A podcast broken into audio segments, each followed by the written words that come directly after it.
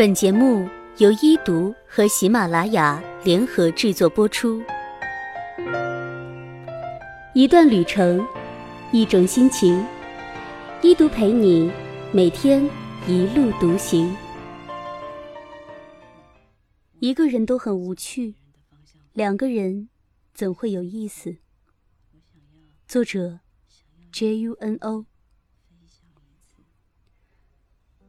经常会听到女生说，以后要找个男朋友，教他游泳，带他攀岩，给他弹吉他，牵着他一起去流浪。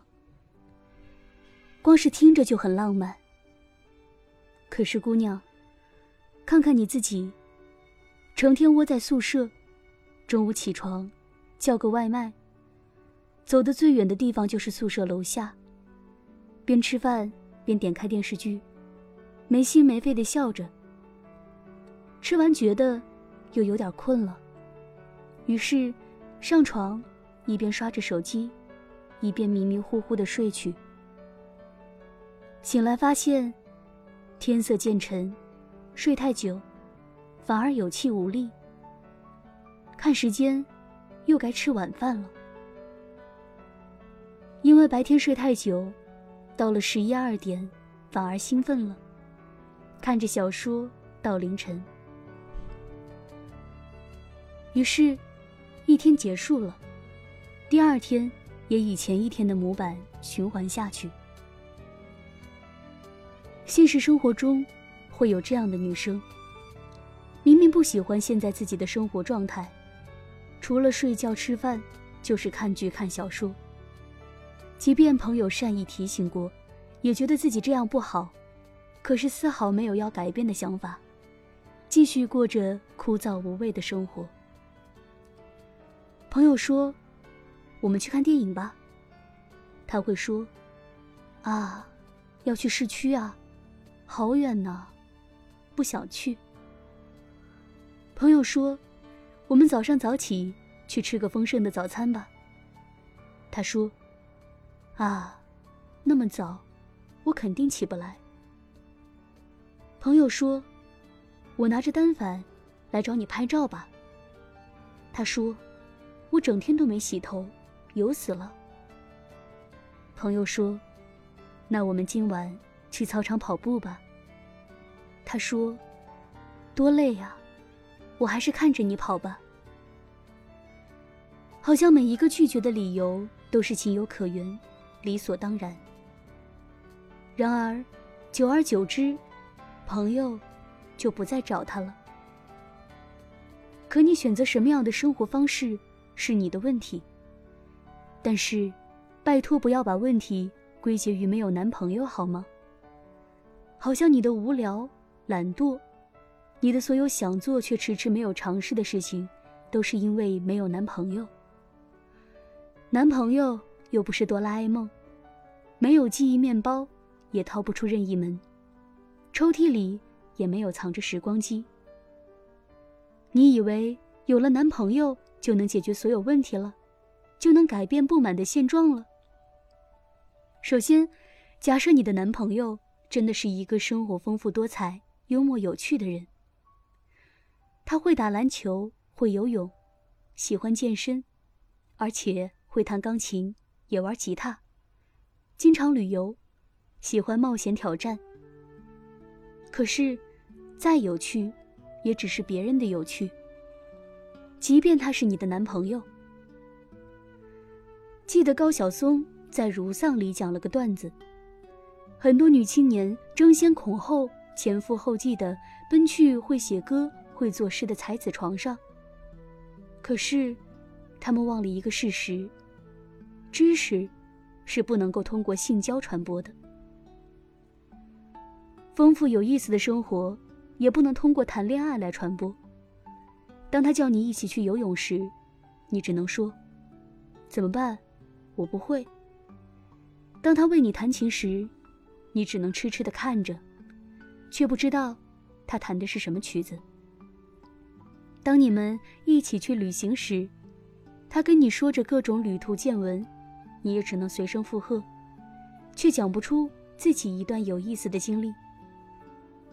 当然，你不会游泳，他可以教你；你不知道曲子的名字，他也可以告诉你。甚至你没有故事也没关系，他的故事也可以分你一半。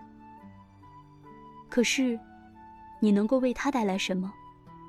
给他讲电视剧的内容，给他讲你睡了一整天的觉，还是中午吃了台湾的便当？你凭什么就觉得这样的人会喜欢你？爱情是相互吸引的缘分，彼此会因为对方优秀的特质。而相互欣赏、靠近。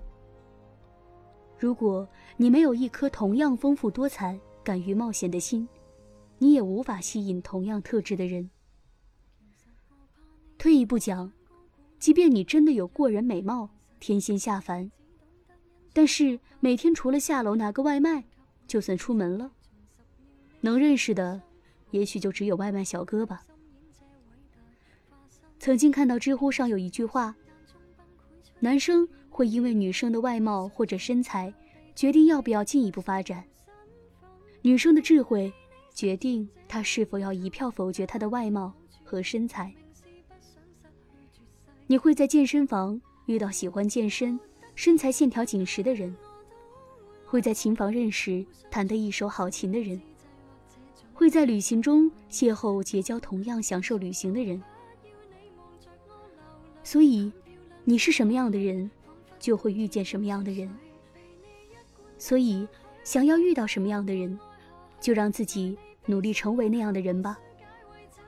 如果不满意自己的现状，现在就开始改变好了。读书，多看报，少吃零食，多睡觉。当你把自己变成一个生活丰富、有意思的人，才会遇到同样有意思的人。你通过对方的眼睛。看到不同的世界，对方也在你的眼中找到了另一片风景。最好的状态无非是，一拍即合，相见恨晚。你们像志同道合的朋友一样，共同做着喜欢的事情，不迁就，也不勉强。我想，只有两个各自有意思的人在一起，才会更有意思。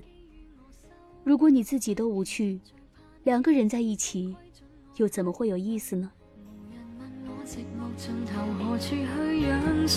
原来是我的心境高度变为偶像，谁情愿照耀着别人就如雨亮，是残忍真相，无奈被你识穿这个念头，得到好处的你明是不想失去绝世好友。